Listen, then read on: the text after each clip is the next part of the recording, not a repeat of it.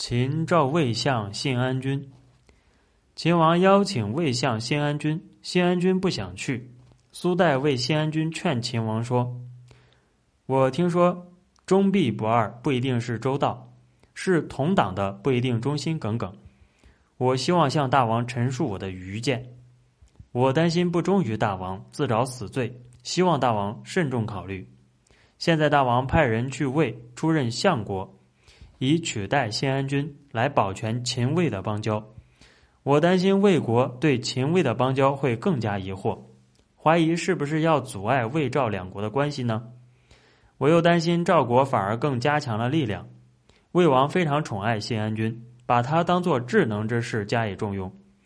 魏王畏惧尊敬秦国是很明显的。如果大王派人到魏国去，而魏王不任用。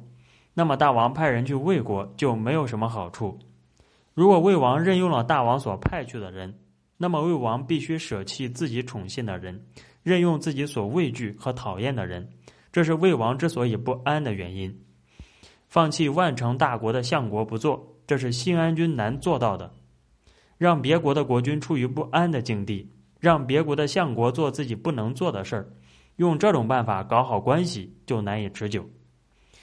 我担心魏国对秦魏的邦交更加疑惑，况且新安君放弃万城大国的相国不做，那么赵国的相国一定会说：赵与秦国联合，秦国必然要让他所宠信的人在赵国掌权，这样赵国存在，我却失权了；赵国平安，我却危险了。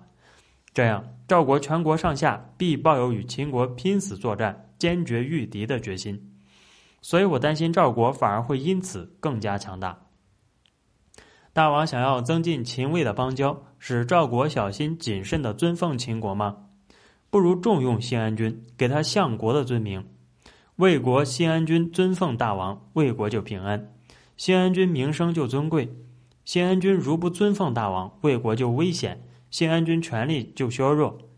既然如此，那么新安君尊奉大王，对上为其主尽忠。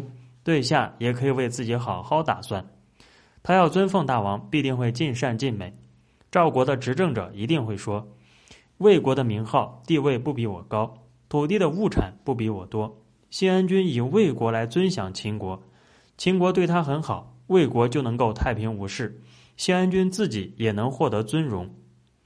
如果我国与秦国交战，赵军就会成为众矢之的，赵国也会处于削弱危险的境地。这并不是安全的计策，对外与秦国结怨，对内又滋生祸患，使自己处于死亡之地，这不是万全之策。那赵国的相国将会因不能与秦国联合而感到忧虑，后悔自己的错误行为，希望赵国平安，自己尊荣，日后一定会多割土地，诚心诚意的尊奉大王。这样，大王不用举手之劳，便取得赵国割地这样的大利。这是尧舜想要得而得不到的大利啊！对废黜新安君与任用新安君，其利害得失，我希望大王明察。